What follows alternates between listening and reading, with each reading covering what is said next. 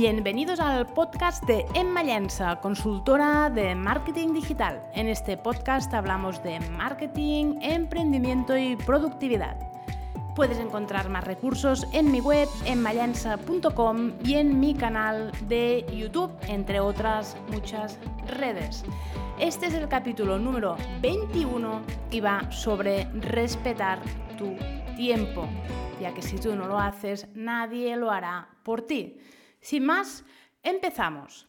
Esta es una gran temática y creo que incluso el tema de respetar tu tiempo podría llevar a dos, tres capítulos del podcast. Por eso intentaré ser eficiente, intentaré respetar tu tiempo y ofrecerte en cada una de las frases que voy a decir en este capítulo algo de valor para que puedas reflexionar, cambiar tu vida o aplicarlo de algún modo para conseguir más resultados.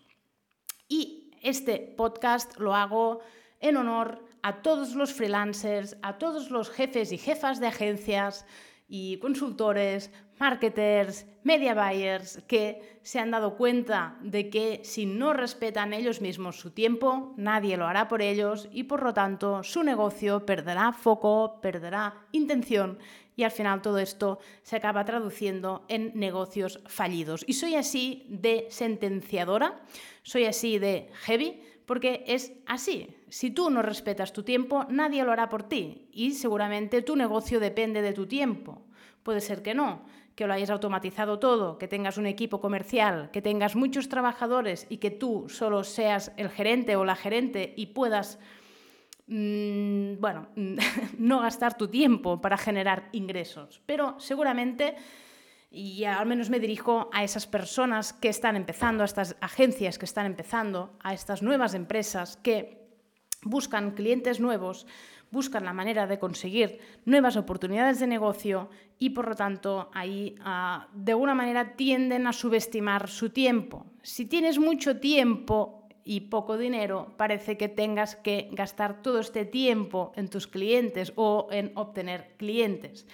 Y la verdad es que podría ser que te fuera más rentable destinar este tiempo en diseñar estrategias más eficientes para conseguir clientes que no en tener reuniones comerciales que no llevan a ninguna parte con potenciales clientes que no están para nada cualificados y que seguramente no pueden pagar tus servicios. Voy a explicarme un poco. Es normal al principio, cuando disponemos de mucho tiempo, aceptar llamadas, aceptar reuniones, aceptar mm, todo tipo de situaciones sociales en las que perdemos mucho tiempo, ya sea, bueno, y aún gracias al coronavirus, y digo gracias aquí, eh, nos estamos ahorrando las reuniones presenciales, porque imaginaros el hecho de tener que ir a una ciudad o a, otra, a la otra punta de tu ciudad gastarte 20 minutos en ir a la reunión, una hora, una hora y media para la reunión, en la que seguramente lo importante se ha dicho en 20 minutos y el resto es paja, y luego encima tener que volver a tu estudio o a tu oficina y gastar 20 minutos más, con lo cual has gastado de tu día, de que, mm, bueno, se supone que tienes ocho horas para trabajar, pues has acabado gastando dos horas en una reunión que quizá no lleva a ninguna parte y que no te trae realmente un cliente. Y tú lo sigues haciendo porque te han dicho que esta es la manera de conseguir clientes, el hecho de tener reuniones comerciales, etc. Vale, sí, pero no. Es decir, a ti cuando te entra un cliente potencial que te quiere llamar por teléfono, te quiere hablar por WhatsApp, te envía emails y quiere tener una conversación, lo que tienes que hacer es filtrarle. Muchas personas ah, les gusta hablar por teléfono antes de... Mm, bueno, es como que les gusta ah, replantear su vida entera a través de teléfono y ah, puede ser que acabes teniendo una llamada de 40 minutos para filtrar a un cliente para acabar dándote cuenta de que este cliente potencial no es realmente apto para tu negocio. Y tú acabarás la llamada pensando, bueno, iba a decir una palabrota, pero ya las palabrotas las destino a mi canal de YouTube. En mi podcast no voy a decir palabrotas, o eso voy a intentar. El caso es que vas a decir, jopetas, me he gastado 40 minutos de mi vida en una llamada que no me ha llevado a ninguna parte. Si yo tengo 10 de estas llamadas al día, multiplicad, son 400 minutos, mogollón de horas. Ah, si esto es cada semana, ¿cuántos, ¿cuántas horas vas a llegar a perder hablando con clientes que no llevan a ninguna parte?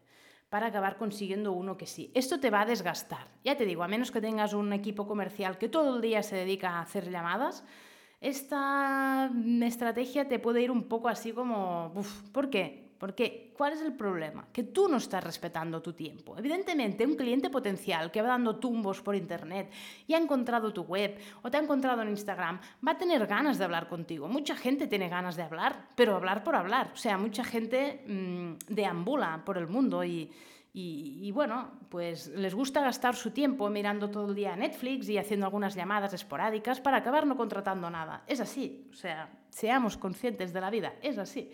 Tú lo que tienes que hacer es huir de este tipo de clientes, tienes que respetar tu tiempo. Si alguien quiere una llamada contigo, filtralo. Intenta descubrir qué quiere hablar en la llamada. Pregúntale qué inversión publicitaria o qué inversión en marketing uh, piensa hacer. Pregúntale qué estrategias ha implementado hasta ahora. Haz un filtro para ver si este cliente cualifica o no cualifica en tu negocio. Si no haces un filtro, vas a verte involucrado en un montón de llamadas absurdas que no llevan a ninguna parte. Y esto ocurre también para quien es ya tu cliente. Muchas veces los clientes son unos chupatiempos, uh, no se dan cuenta de que tienen una actitud en la que te absorben de alguna manera, ¿no? Es una actitud muy... bueno, el típico cliente que te escribe emails, luego también te escribe WhatsApps, luego de repente quiere llamar y dices, a ver, es que si yo siguiera su estrategia de comunicación conmigo, al final, durante el día, habría estado como dos horas perdiendo el tiempo comunicándome con un solo cliente. Si haces esto, si no respetas tu tiempo y cedes todos los deseos del cliente en cuanto a comunicación, en este tipo de clientes que son más chupatiempos, lo que te va a ocurrir es que vas a quemarte y además vas a quedarte sin tiempo para buscar clientes que sí valoren tu tiempo y te vas a quedar sin tiempo para tus clientes actuales, es decir, los otros clientes que tienes.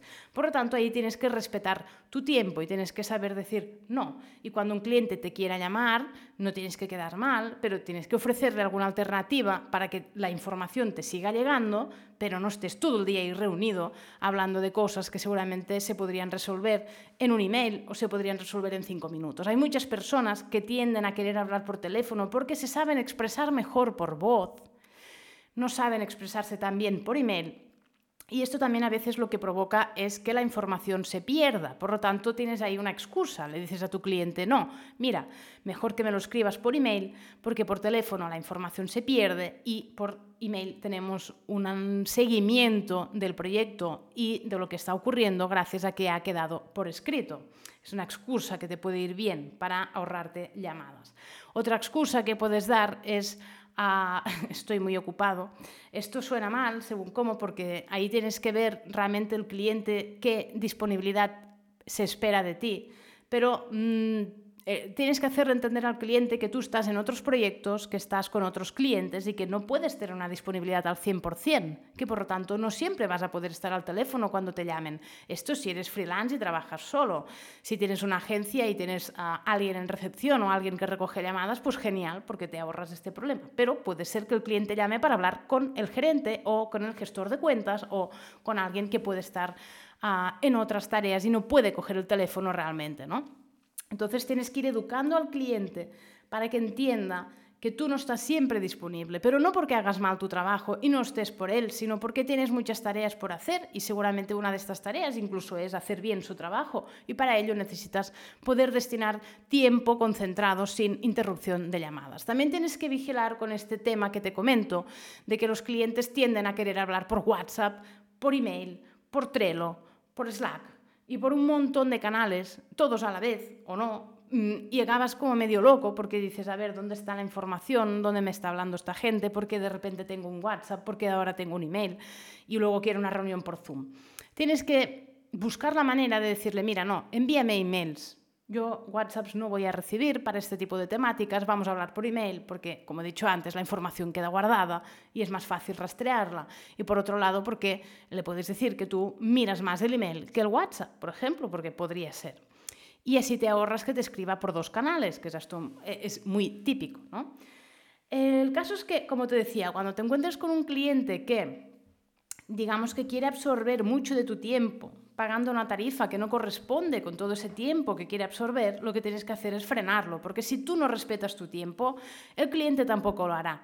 El cliente cada vez pedirá más, el cliente querrá que estés ahí. Y si has estado disponible durante dos meses y de repente quieres empezar a, a no estar disponible, tampoco lo va a entender, va a costar cambiar esta relación, porque ya se ha implementado, ya se ha construido desde la base en la que tú estabas siempre disponible. Pero claro, si tienes que gestionar 10, 15 clientes, ¿cómo lo vas a hacer? No puedes estar disponible constantemente para todos. Tienes que trabajar también y tienes que gestionar sus campañas, tienes que diseñar sus estrategias, tienes que crear, ¿no? Y para ello necesitas que no te interrumpan. Por lo tanto, ah, de algún modo tienes que buscar una solución para que tu tiempo sea respetado, para que tu tiempo sea prioridad y así puedas ser más eficiente y productivo. Si empiezas a tener reuniones porque sí con clientes y a perder el tiempo con conversaciones absurdas de WhatsApp o incluso con un hilo de emails interminable, lo que va a ocurrir es que al finalizar el día te vas a preguntar ¿qué he hecho hoy? Y no habrás hecho nada porque solo habrás contestado emails, apagado fuegos que ni siquiera eran fuegos, solo para calmar las ansias de, conectividad de un cliente, ¿no? Y lo que tienes que hacer es buscar un punto medio en el que el cliente no se sienta desatendido, pero tú tampoco estés perdiendo el tiempo constantemente con conversaciones nimias con clientes. Eh, yo sé que es difícil, es difícil encontrar el equilibrio, es difícil quedar bien con el cliente, es difícil que el cliente sienta que está bien atendido si es que parece que no le respondas, pero para tu negocio, para ti mismo, para que tu agencia, para que tu negocio como freelance prospere, tienes que llegar a este punto en el que tu tiempo sea valioso y en el que lo respetes como para que también tus clientes te respeten tu tiempo. Y verás que cuando construyes relaciones en las que se respeta tu tiempo, consigues mejores resultados, tanto en tu empresa como en la de tus clientes. Porque no hay nada mejor que trabajar con personas que respetan de verdad tu tiempo. Se crea una dinámica muy positiva, muy eficiente y muy enfocada a la productividad y al foco, que es lo que al final consigue los objetivos. Por lo tanto, te aconsejo que empieces a reflexionar sobre esto. Pregúntate si respetas tu tiempo, si tus clientes respetan tu tiempo haz un análisis de cuántas horas pierdes al día hablando con clientes y ah, en conversaciones que no llevan a ninguna parte y uh, plantéatelo. Hazte estas preguntas, analízalo y, una vez tengas el diagnóstico, intenta buscar ah, una solución si es que lo que te ha salido no te gusta. Y si te gusta, pues felicidades, quiere decir que ya respetas tu tiempo. Gracias.